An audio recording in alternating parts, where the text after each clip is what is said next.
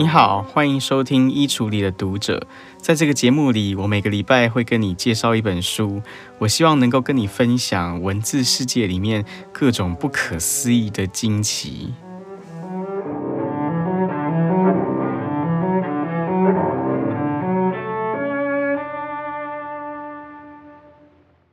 不知道你有没有在旅馆的走廊上面迷路的经验？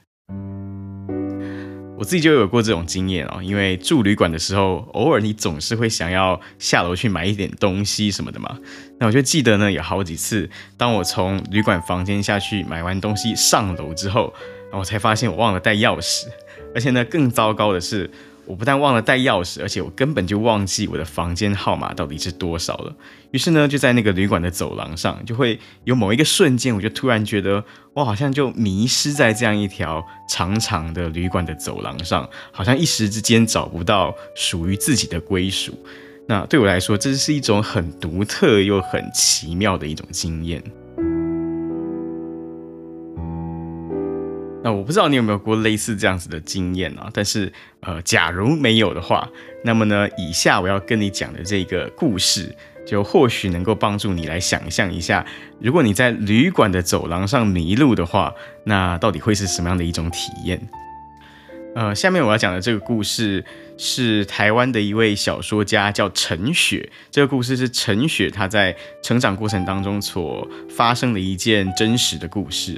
呃，陈雪说呢，在他小时候，他是居住在台中县的一个很小很小的村庄里面。那他的父亲呢是做木匠的，可是呢，在一九八零年代，在那个台湾经济起飞的时期呢，他父亲就把家里面存的一笔钱拿出来投资。那本来以为就可以赚很多很多的钱，结果呢，后来不但没有赚钱，反而还欠了很多很多的债。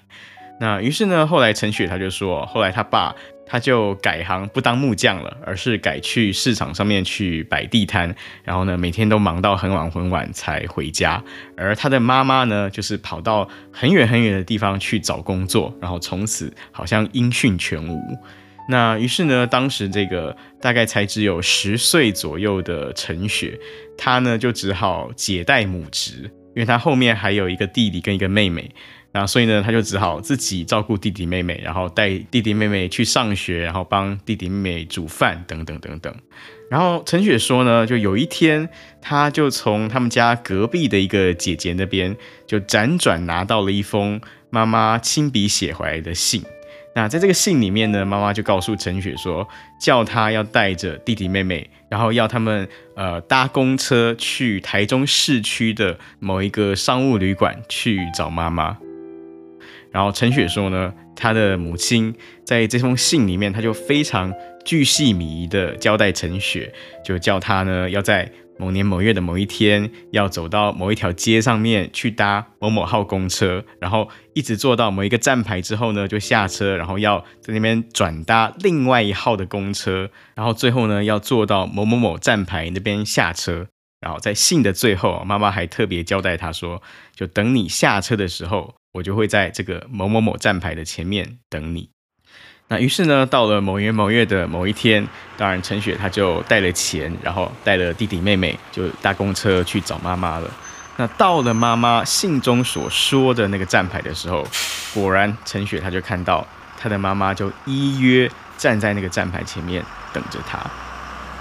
可是呢，这个时候陈雪她看到她的妈妈，她就觉得这个妈妈看起来非常的奇怪，因为陈雪说。他的妈妈平常就是一个穿着打扮都非常朴素的一位女性，可是呢，那一天站在公车站牌前面的那个妈妈，她却是一个化了大浓妆，然后穿着一身非常时髦的衣服，然后变成是一个很漂亮、很时髦的一个小姐。那当然，后来妈妈接到他们之后呢，呃，妈妈就带着陈雪还有弟弟妹妹，就带着他们三个人就进到了这个站牌旁边的一家商务旅馆里面。啊，陈雪说呢，呃，当时他觉得那一家商务旅馆的空间的格局，对当时的那个他来说，那真的是一个让他觉得非常陌生，然后非常奇怪的一个空间的格局。因为包括你一进去，它就是一个旅馆的大厅，一个拉比，然后拉比里面就有一个柜台，然后呢，柜台旁边它的后面就有一台电梯，然后电梯搭上去就会连接到所有的客房。那这在我们看来当然是很普通的一个旅馆的格局，可是对当时那一个才只有十岁，然后是来自台中的一个乡下的陈雪。对他来说，那完完全全就是一个充满奇异感跟充满现代感的一个空间的格局。而且呢，对他来说，他记忆最深刻的就是当妈妈带他们搭电梯啊、要上楼，然后那个电梯门一打开的时候，陈雪他就看到那个电梯门外就是一条笔直的，好像仿佛无限延伸的一条长长的走廊。然后呢，更奇怪的就是。在这个走廊的左右两侧，你每走几步路，好像它就会有一个完全一模一样的门在那边，然后你就可以想象，在这个门里面，好像就是一连串，好像仿佛永无止境的完全一模一样的房间。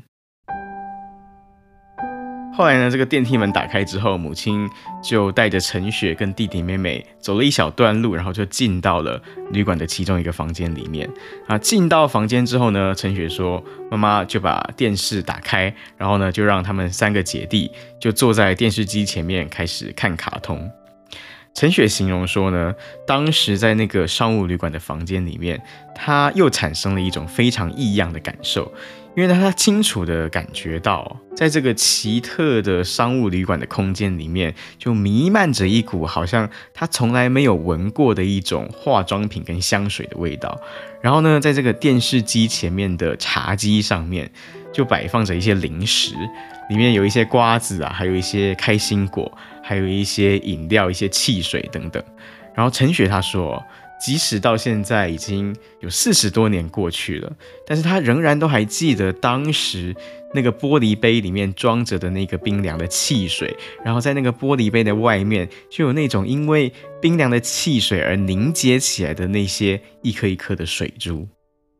陈雪说，就在他跟弟弟妹妹们看了一阵子的卡通之后，接着呢，就有一个穿着黑色衣服的男人敲门进来了。这个黑色衣服的男人进来之后呢，妈妈就跟陈雪他们说：“呃，我们这个旅馆的楼下就有一家电动玩具店。那陈雪你呢，就带着弟弟妹妹去楼下打电动去吧。然后等到妈妈事情办完之后，我会再去找你们。”那后来呢，当然陈雪她就带着弟弟妹妹们下楼去打电动了。可是就在打电动的时候，电动打到一半，陈雪她说她突然又产生一种很恐慌的感觉，因为她开始担心自己是不是又要再一次的进入到那种被妈妈给遗弃的情境里面。于是呢，电动打到一半，陈雪她就决定她不要再打了，她就带着弟弟妹妹要回到这个商务旅馆里面去找妈妈。可是呢，陈雪说，当她一进到这个商务旅馆的电梯里面的时候，她就开始觉得非常的慌张，因为呢，她完全不记得到底妈妈的房间是在几楼，她也完全不记得妈妈的那个房间到底是几号房。于是呢，陈雪说，她就只好随便就按了一层楼，然后就上去了。然后上去了之后呢，那个电梯门一打开，当然陈雪她又再一次看到这一整排的房屋永无止境的这一条。空荡荡的走廊，然后呢，走廊的两侧就一样，是仿佛有着无限多的完全一模一样的门，以及无限多的完全一模一样的房间。那他不知道到底哪一个房间才是那一个有着妈妈的房间。于是呢，陈雪说，这个时候他已经没有办法了。他只好尝试，他要动用他所有的感官，他要动用他所有的头脑里的记忆，他努力的去嗅闻，他努力的要去聆听，他非常努力的尝试要去辨别，到底哪一个房间里面有着他刚刚所闻到的那一种奇特的化妆品的气味跟香水的气味，以及到底哪一个房间里面可以隐隐约约听到。刚才他们在房间里面看电视的时候，所开着的那一台电视机的声音。这个故事最后的结局是这样：陈雪说，当他在那一条仿佛永无止境的长廊里面在寻找妈妈的时候，突然间他在某一个转角的地方，他就看到了那个穿着黑色衣服的男人开门走出去了。然后在那一道门的后面，他终于又看到了他的妈妈。而且呢，这个时候的妈妈，他不知道为什么，他已经换上了另外一套的衣服了。后来陈雪他说，当他再次进入到那个房间之后，他跟他的弟弟妹妹就再一次的走到电视机前面坐下来看电视。然后陈雪他就产生了一种非常怪异的感受，因为呢，他发现到在那个电视机前面的茶几上所放的那一杯冰凉的汽水。那个玻璃杯外面的那一些凝结的那些水珠的形状，好像跟他刚才离开房间的时候是完全一模一样的。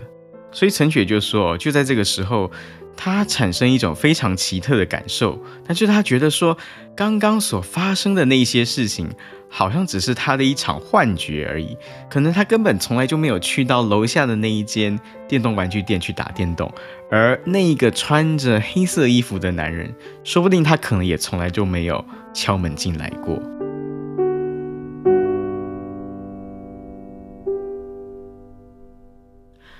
啊、我非常非常喜欢陈学讲的这个故事哦，嗯、我觉得它是一个意义非常丰富的故事。呃，首先，它是一个关于记忆跟感官经验的故事，而且呢，同时它是一个关于失落与赎回的故事，所以它是一个意义非常丰富的故事。但是呢，呃，对我来说，我猜你可能会觉得有点奇怪，因为我觉得这个故事它之所以能够特别的打动我，我觉得那是因为它是一个跟走廊有关的故事。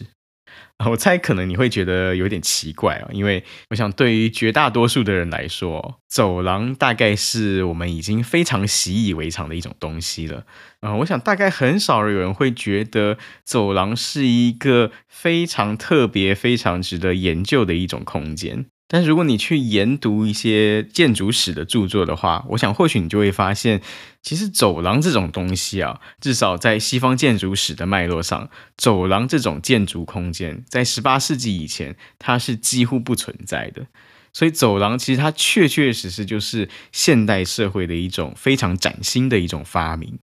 所以在陈雪的故事里面，当他在那样一条长长的、仿佛永无止境的商务旅馆的走廊上面迷路的时候，他的那样一种茫然的感觉、孤寂的感觉，其实那个感觉，甚至我们可以说，他是在现代的建筑物里面才尤其会体验得到的一种独特的感觉。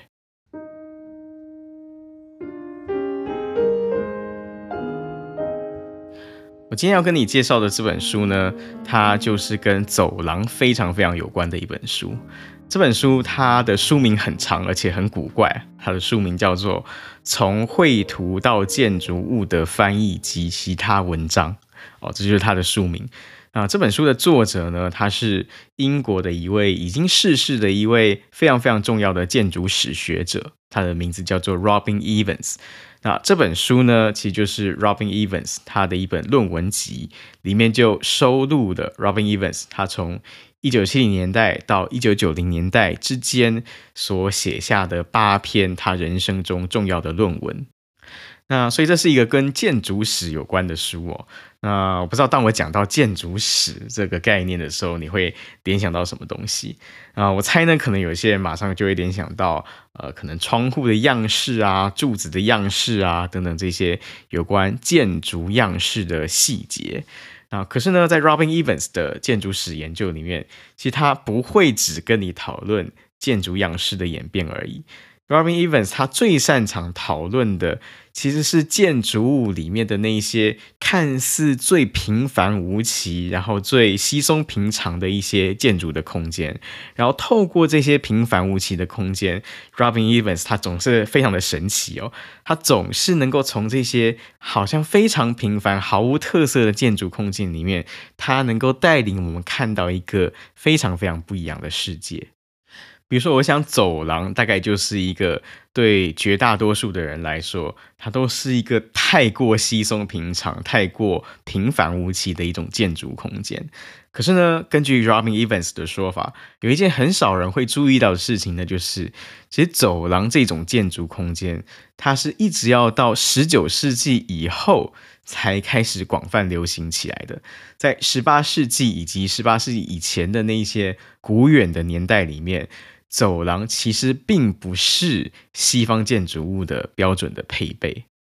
好，讲到这边呢，我想要来考验一下你的想象力了。就说如果在十八世纪以前的建筑物里面没有走廊的话，那在当时的这些建筑里面，尤其是那些有很多很多房间的那种很豪华的贵族式的宫廷式的建筑里面，那如果你要从一个房间移动到另外一个地方的话，那你到底应该要怎么移动呢？我不知道你有没有去过英国的白金汉宫，或者是去过巴黎的凡尔赛宫。呃，我自己是都没有去过啊。可是呢，据说如果你去白金汉宫或者去凡尔赛宫去参观的话，其实你就不会看到像是陈雪所描述的那种现代意义上的走廊。那你会看到的是什么呢？你会看到的是一个房间，然后。接连着另外一个房间，然后再接连着另外一个房间，这样永无止境的一个房间叠着一个房间，这样子接连下去，就所有的这些房间，他们都同时既是房间，而且他们本身同时也是走道。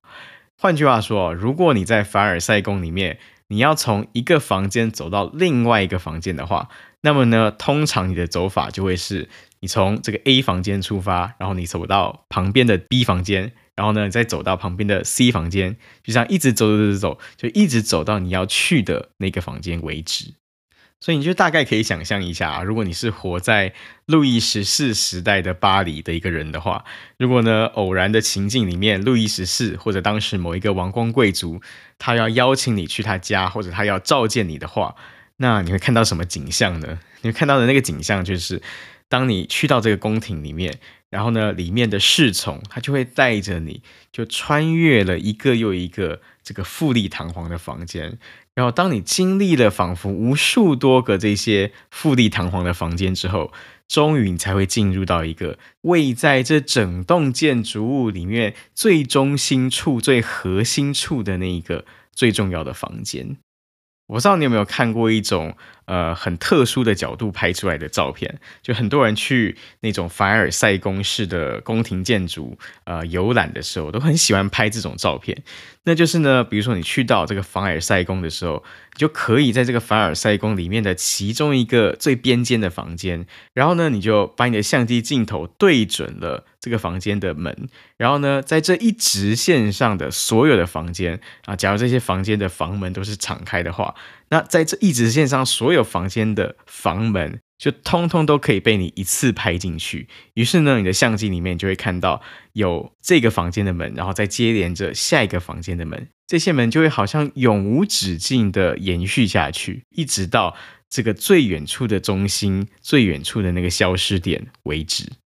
那这其实是欧洲传统的宫廷建筑里面最重要的一种感官体验哦，就是这种感官体验，它会让你觉得好像这些富丽堂皇的房间，它好像会永无止境的一直一直这样子延续下去。那对这些传统的欧洲的贵族来说，这种特殊的感官体验，就会让来到这个房间里面的人会觉得说，好像这个主人家他仿佛拥有了永无止境的财富跟永无止境的权利。可是呢，这种特殊的属于欧洲传统建筑物的感官体验，在现代的建筑里面，基本上是已经看不太到了。那在现代的建筑里面，取而代之的感官体验是什么样子的呢？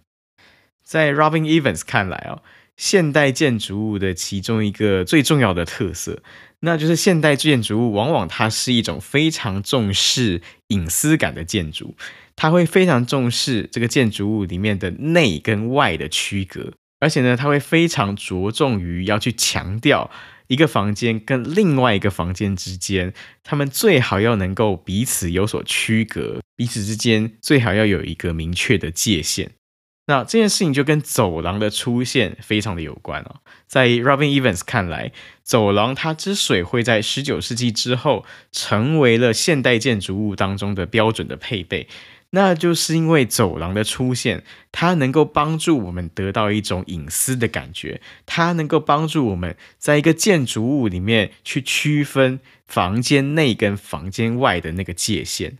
之所以会这样呢，就是因为你可以想象一下，在一栋没有走廊的建筑物里面，基本上房间内跟房间外的区别，它其实是非常非常含糊的。因为在这样一种建筑物里面，即使你今天是待在你自己的房间里面，但是还是随时都会有人要进入你的房间呢，因为随时可能都会有人要经过你的房间，然后去到另外一个房间。所以在欧洲传统的建筑物里面，房间跟房间，他们彼此之间的界限可以说是非常的模糊的。在 Robin Evans 的书里面啊，他甚至还告诉我们一个非常非常有趣的细节。他说呢，在十六世纪的一栋位于意大利的一个宫廷建筑里面，这个宫廷里面它所有的厕所都有两个门。那这些厕所之所以会有两个门呢，就是因为所有的这些厕所，它都不仅仅只是厕所而已。这些厕所同时也都是连通到不同房间的走道。所以呢，当你从左侧的 A 房间要进入到右侧的 B 房间的时候，往往你唯一的走法就是你必须要通过这一间厕所。那以上我讲的呢，就是传统的西方建筑物的情况。那可是呢，在现代建筑物里面，在一个有走廊的现代建筑物里面，那就是完全不一样了。因为呢，当你身在一个有走廊的建筑里面的时候，那通常呢，你就会觉得。走廊它就应该是一个相对比较公共的空间，因为走廊任何人理论上都可以经过嘛，所以呢，走廊是一个比较公共的空间。而相对的呢，你会很自然的觉得走廊以外的区域，也就是走廊所连接的那些一个一个的房间，你会很自然的觉得这些房间。它应该就是比较独立，然后比较具有私密性的空间。那不管这些房间呢，是办公室也好，或者不管这个房间是某一个人的休息室也好，通常如果你没有一个特定的理由的话，你大概不会觉得你可以自然而然的走到这些房间里面去的。所以说呢，透过 Robin Evans 的研究，其实我们就可以看出来，在十八世纪以前的这些欧洲宫廷建筑里面，它跟现代式的建筑物之间最大的差异，其实呢，远远不只是一种建筑空间格局上的差异而已，它其实可能是一种社会关系上的差异，它是一种生活习惯上的差异。或者甚至它可能是一种人生观跟价值观上面的差异。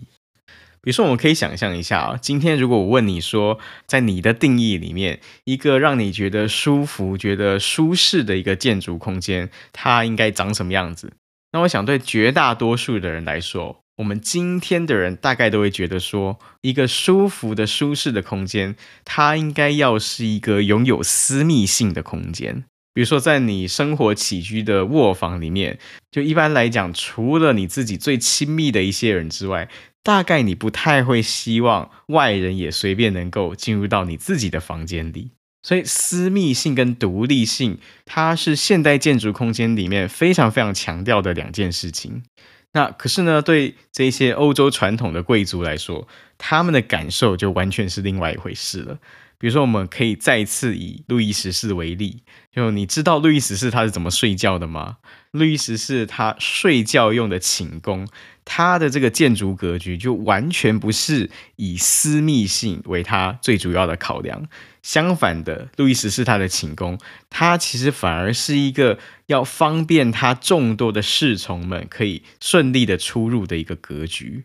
所以呢，在路易十四的寝宫里面，它其实比一般人睡觉的卧房都还要大很多。然后呢，它有很多很多个门，就让身旁的那些所有服侍他的人都能够顺利的出入。那对于路易十四或者对于当时其他的这些欧洲的王公贵族来说，像这样子的一种空间，它反而才是一个会令人感觉到特别舒服的空间。那所以讲到这边，你就可以看出来，像路易十四他们这一种。对于空间的想象就跟现代人非常非常的不一样，对不对？我们可以来想象一个情境哦，就是说，呃，假设你今天去住旅馆啊，即使你去住的是一个服务非常非常周到的一个高级的旅馆，但是呢，通常这些旅馆里面的服务人员，他们也都不会进入到你的房间里面去服务你啊。那是因为对于生活在现代社会的我们来说，通常我们会觉得房间的私密性跟独立性是非常重要的，没有我们特别的要求或特别的允许，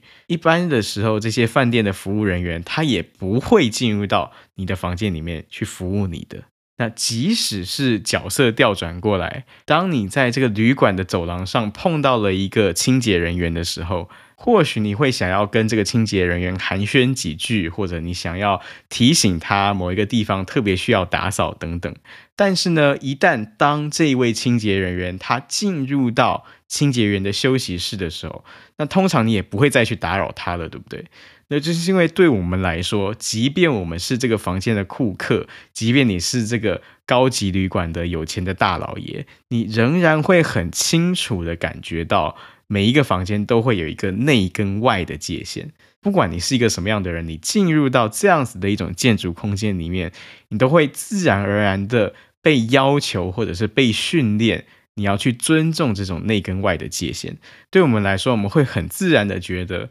当一个人从走廊进入到一个属于他自己的房间之后，那那个房间里面到底接下去会发生什么事情？那这些事情理论上我们都是不应该过问，而且不能够过问的。好，讲到这边，我们就要来思考一个很重要的问题了。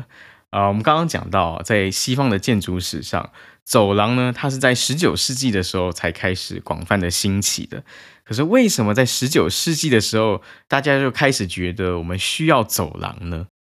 在 Robin Evans 的书里面啊，他对于这个问题，其实他并没有提出一个非常明确、非常肯定的答案。但是呢，在书里面，Robin Evans 他仍然讨论到了一个非常具有启发性的一个线索。在 Robin Evans 看来呢，如果我们要了解建筑物当中的这种内外界限的出现的过程的话，有一个建筑史的案例是特别具有启发性的。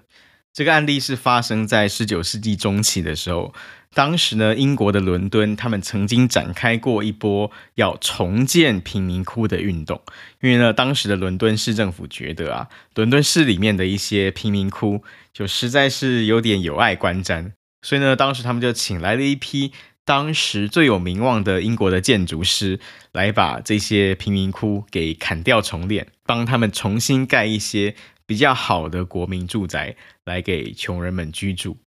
那这一波重建贫民窟的运动之所以会产生啊，最直接的原因就是因为当时的伦敦正在准备要筹办有史以来第一届的世界博览会，啊，当时叫做万国工业博览会。那为了要办这个万国工业博览会，于是呢，伦敦市他们就拨了一笔经费，就请建筑师来帮忙把这个贫民窟给它改头换面一下。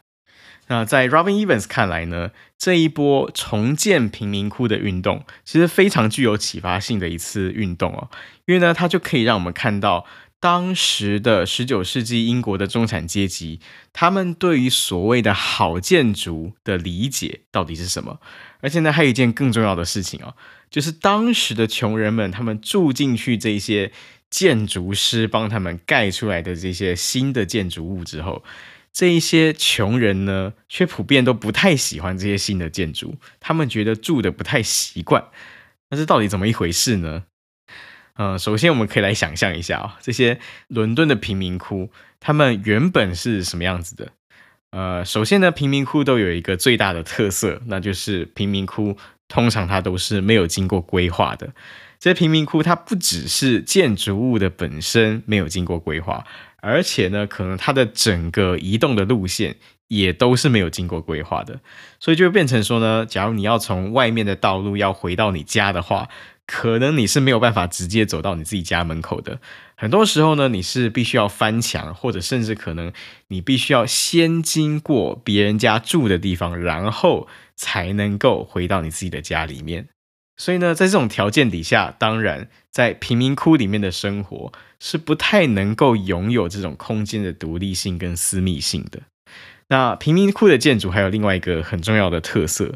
那就是贫民窟里面它通常都不会有像我们一般家屋里面的各种不同功能的房间。就比如说在我们一般的家屋里面，通常我们都会有一个厨房嘛，对不对？那厨房之外呢，可能还会有厕所啊，会有客厅啊，会有卧室啊，甚至会有衣帽间啊等等。那可是呢，通常这些贫民窟里面的穷人，他是不太可能负担得起这么多的房间的。贫民窟里面的建筑呢，通常它不会去区分客厅跟卧房，甚至呢，它也不会去区分厨房跟厕所。就通常呢，贫民窟里面所有的人，他们就是挤在一个窄小的房间里面，然后在这个房间里面就完成一切他们生活起居的所有的事情。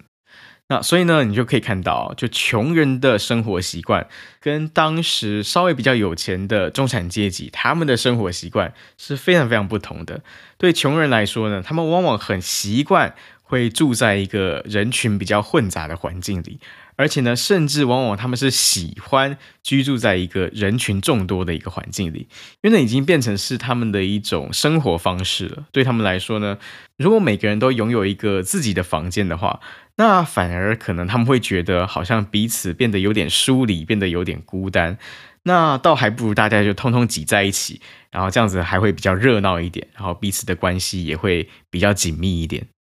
所以呢，在贫民窟的改造运动里面，我们就会看到一个很奇妙的现象呢，就是这些英国的建筑师，当他们把贫民窟里面的建筑重新改建了之后，这些穷人住进去，他们往往还是喜欢，就是所有的人通通都挤在其中一个房间里面，然后呢，大白天他们就在客厅里面一起做饭，然后一起吃东西，然后晚上呢，可能也是一样，就通通挤在客厅里面睡觉，然后让所有其他的卧房就是这样。空在那边，那这件事情看在中产阶级的眼里，当然就觉得很不是滋味啊。这不只是因为中产阶级他们看不起穷人的生活习惯而已，而且呢，更关键的是哦，在中产阶级的眼中，这些穷人的生活方式是一种不道德的生活方式，甚至呢，我们可以说它是一种伤风败俗的生活方式。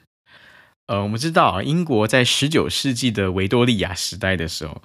那是一个性道德特别压抑的年代，就当时很多人对于穷人的那种生活方式的批评，那主要都是一种性道德式的批评。比如说，很多人就会觉得穷人他们住在贫民窟里面，大家所有的人都挤在同一个房间，所以呢，很可能当父母亲在行房的时候，那往往呢，孩子们也就在旁边玩耍，没有办法完全的遮蔽。又或者是说呢，在那样子一个拥挤的房间里面。当未婚男女他们要换衣服、要上厕所的时候，那往往也都是没有办法完全的遮蔽的。那这件事情对于那些维多利亚时代的中产阶级来说，它就是一件完全不能够被忍受的事情。因为呢，在中产阶级的眼中，这种身体的内外的界限，以及建筑空间的内外的界限，这种界限都是必然要存在的，它不可以被打破，也不应该被打破。所以呢，在 Robin Evans 的文章里面，他就不断在告诉我们，在他看来呢，现代的建筑物它所蕴含的其中一种最重要的意识形态，那就是现代建筑。他认为那是一种希望我们尽可能的去区分内与外的界限的一种建筑。在现代的建筑物里面，私密的事跟公共的事，好像天然就应该要是分开的才对。其实，我想你大概也会有同感啊。就当你住在一栋特别强调内外界限的建筑物里面的时候，通常你也就会很自然而然的觉得，你应该要尊重建筑物里面这些每一个房间的独立性跟私密性。你好像会开始觉得每一个房间都应该要是一个独立的房间才对。任何人呢，如果要去到另外一个房间的话，好像你都应该要先找到一个特别的理由，然后呢，你才能够顺理成章的走过去。所以呢，在 Robin Evans 的文章里面，他就让我们看到这种现代的社会对于空间的独立性以及空间的私密性在产生要求的同时，你就会看到，就在这个特殊的历史的时刻，走廊这样一种独特的建筑空间，它就在这样的时刻里面悄悄的诞生了。因为当你要在这样一种特别重视独立性，而且特别重视私密性的建筑空间里面去移动的时候，自然而然的你就会需要一条这样子长长的走廊来去连通所有你要去到的房间。那我们讲到这边，不知道你有没有发现到一个其实有一点吊诡的现象？这个吊诡的现象就是说，呃，通常我们大概都会觉得走廊这种东西，它最大的功能，那就是它能够把房间跟房间彼此连接在一起。可是呢，假如你读过 Robin Evans 的书的话，或许你就会发现，其实从建筑史的角度来看的话，走廊这种空间，它的功能并不是它要把房间跟房间彼此连接在一起，而是刚刚好相反。走廊这种东西呢，它反而是可以把房间跟房间彼此区隔开来的一种。特殊的建筑空间，所以走廊到底是一种什么样的空间呢？或许我们可以这么样来理解哦。过去在那一些没有走廊的建筑物里面，每一个房间呢，它往往都同时既是房间又是走道。那居住在这样子的房子里面的人，通常呢，他可能都会在这个建筑空间里面自然而然的随意的走动。大家呢，很可能也会在这样子的一种空间里面，自然而然的彼此相遇。所以换句话说呢，在传统的建筑空间里面，Robin Evans 认为它是一种欢迎大家不期而遇的空间布局，甚至它是一种鼓励大家不期而遇的空间布局。可是呢，在走廊出现了之后，这种大家在建筑空间里面不带目的的彼此相遇的这种可能性，好像就被取消殆尽了。在走廊出现了之后，现代社会当中的这些建筑，好像房间从此以后就变成只是房间而已，走廊从此以后就变成了只是走廊而已。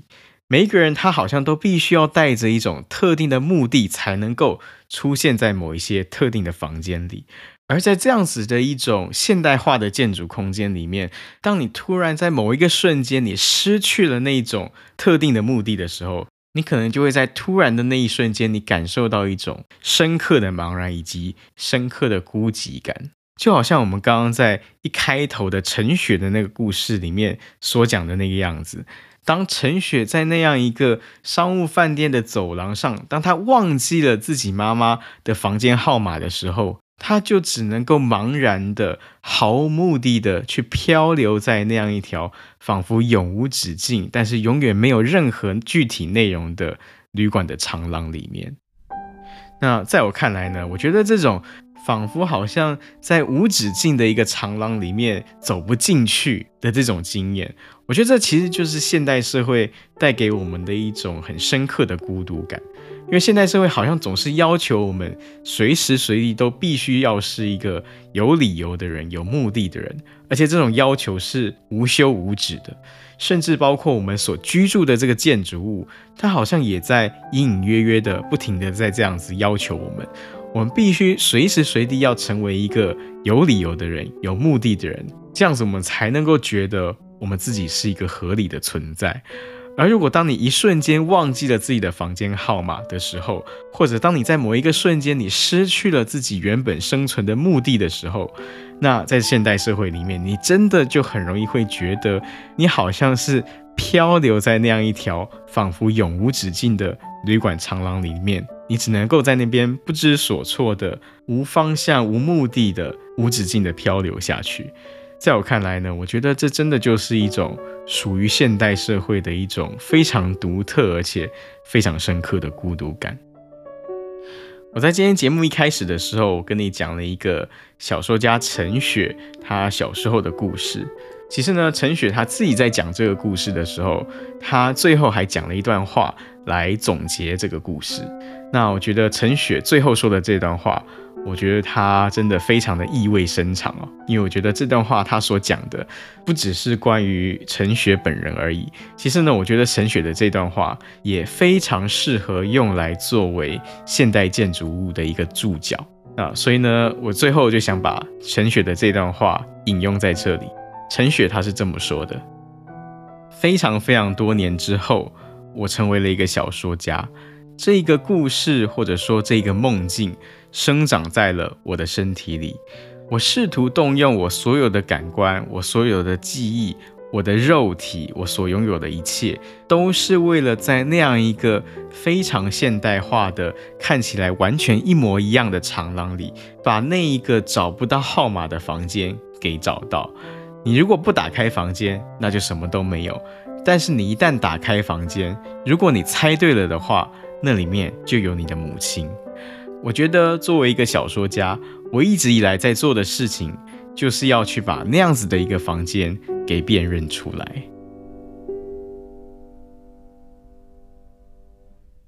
我是艺术里的读者黄兴化，今天这本书呢，我就暂时先跟你介绍到这里。这本书它的内容其实真的非常的丰富哦，我不可能在这里完整的跟你来介绍，所以如果你对建筑史有兴趣的话，我还是建议你自己去把 Robin Evans 的这本书给找过来看一看。那、呃，这本书呢，就我所知，目前应该还没有繁体中文版，所以呢，如果你要看的话，我建议你可以直接去读英文版。这个英文版的书名就叫做《Translations from Drawing to Building and Other Assets》。当然呢，如果你不想读英文的话，就我所知，这本书也是有一个简体中文版，这是由中国建筑工业出版社所出版的。你也可以把这个版本找过来参考看看。那在今天节目结束以前呢，呃，我还是想要依照我们这个节目的惯例，最后来跟你分享一首我联想到的音乐。啊，我们今天是讲到建筑的书嘛，所以呢，我就想跟你分享一首跟建筑比较有关的音乐。啊，其实呢，如果我们从西方古典音乐的历史来看的话，其实音乐这个艺术跟建筑这项艺术，这两项艺术的关系一直以来都是非常的密切的。呃，不知道你有没有去过那种欧洲的大教堂啊？我自己是没有去过啦，我没有去过欧洲。可是我听人家说，就即使是一个再吵闹的观光团，当他们踏进到那一种意大利的大教堂里面的时候，通常呢，大家也都会瞬间就安静下来。那大家之所以会安静啊，不是因为大家看到圣母像觉得很感动啊，不是。他们之所以会突然安静，那是因为当你进去到那个大教堂的时候，你会明显感觉到这个教堂里面的音场跟户外空间里面的音场是非常非常不一样的。呃，如果你没有特别去过大教堂的话，那或许你可以想象一下，当你去到一个非常巨大但是很空旷的建筑物里面的时候。那里面的声音会是一个什么样的声音？通常呢，在那样一个巨大而空旷的建筑物里面，当你在讲话的时候，其实你会听到自己的回音的。所以，当你去到大教堂里面，如果你在里面大声讲话的话，那你就会听到自己的声音哦。你会听到自己的声音的第一次的回音，然后还会有接着第二次的回音、第三次的回音，甚至是第四次的回音。所以你就会很容易感受到自己讲话的那个声音，在大教堂里面可能是不适当的，是不适切的。所以我们可以说，这种大教堂的这种音响的空间，它是一个会让声音跟声音之间彼此互相追撞的一种空间。也就是说，当前一个声音还没有消失，还在前后在回荡的时候，后面的一个声音就会追撞上来了。那如果前后两个连续的声音，它们堆叠起来的感觉并不和谐的话，那么呢，这个声音恐怕就不会太过好听了。所以呢，在大教堂里面你要去唱歌的话，或者在大教堂里面你要去演奏音乐的话，那其实是非常非常考验你的功力的。那根据一些音乐史家的研究，就西方的古典音乐的发展，其实跟这种大教堂的空间所创造出来的特殊的音响效果，其实是非常有关的。呃，我们知道啊，西方的古典音乐它有一个很明显的特色，那就是它是一种复音的音乐，或者我们可以说它是一种多声部的音乐。而且呢，在西方的古典音乐里面，这种多声部的音乐，它往往远远不是只有两个声部或者三个声部而已。比如说，你如果你去听这个巴赫的赋格曲的话，你会听到甚至有五个声部、六个声部彼此通通堆叠在一起，通通互相追逐在一起的那种音乐。那西方的古典音乐之所以会发展成为这样一种复杂的多声部的音乐，而且同时还那么样的好听，呃，其中一个最重要的原因那就是因为这种西方的古典音乐，它是在大教堂里面诞生出来的一种音乐，在大教堂的那样一种奇特的声音的空间里面，从前的那些西方的音乐家，他们所关心的事情就不会仅仅只是说这个旋律本身好听不好听而已。就除了这个旋律本身要好听之外，这些西方的作曲家，他们往往还必须要去思考，要去研究。当前一个声音跟后一个声音在大教堂的空间里面碰撞起来的时候，它怎么样可以是和谐的？它怎么样可以是好听的？而经过了无数次长期的研究之后，当这些西方的古典音乐的作曲家，当他们掌握了这种声音，当他们碰撞起来之后，还是能够非常好听的方法之后，这西方的古典音乐，它很自然而然的就会发展出来一种极其繁复的多声部的音乐。所以，我们可以说啊，在西方的古典音乐的脉络里面，音乐跟建筑这两种艺术，其实他们真的是具有一种非常紧密的关系。尤其是我们可以看到啊，巴赫他所写过的很多的作品，其实那都是叫做教堂音乐啊，叫 church music。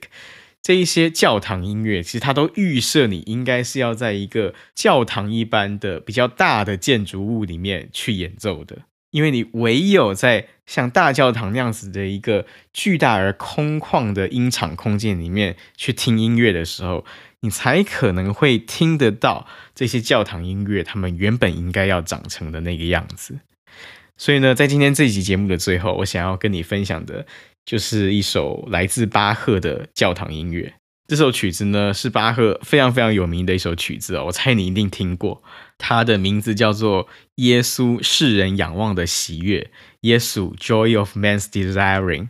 哦，我等下放音乐的时候，我觉得你一定会听过这首曲子的。那可是呢，在这一次你在听的时候，虽然可能你仍然是用耳机在听这首曲子，但是呢，这次在听的时候，我想要请你稍微想象一下，就如果你是在一个巨大的空旷的，然后在那样一个充满回音效果的大教堂里面，你听到这首曲子的话，那你会不会觉得有一种不太一样的感觉呢？所以今天最后我要跟你分享的音乐，就是巴赫的这一首《耶稣世人仰望的喜悦》啊，我要放的这个版本呢，是由指挥家 Michael Stanoff 他指挥 Cantors Carmelin Links 合唱团所演出的一个版本。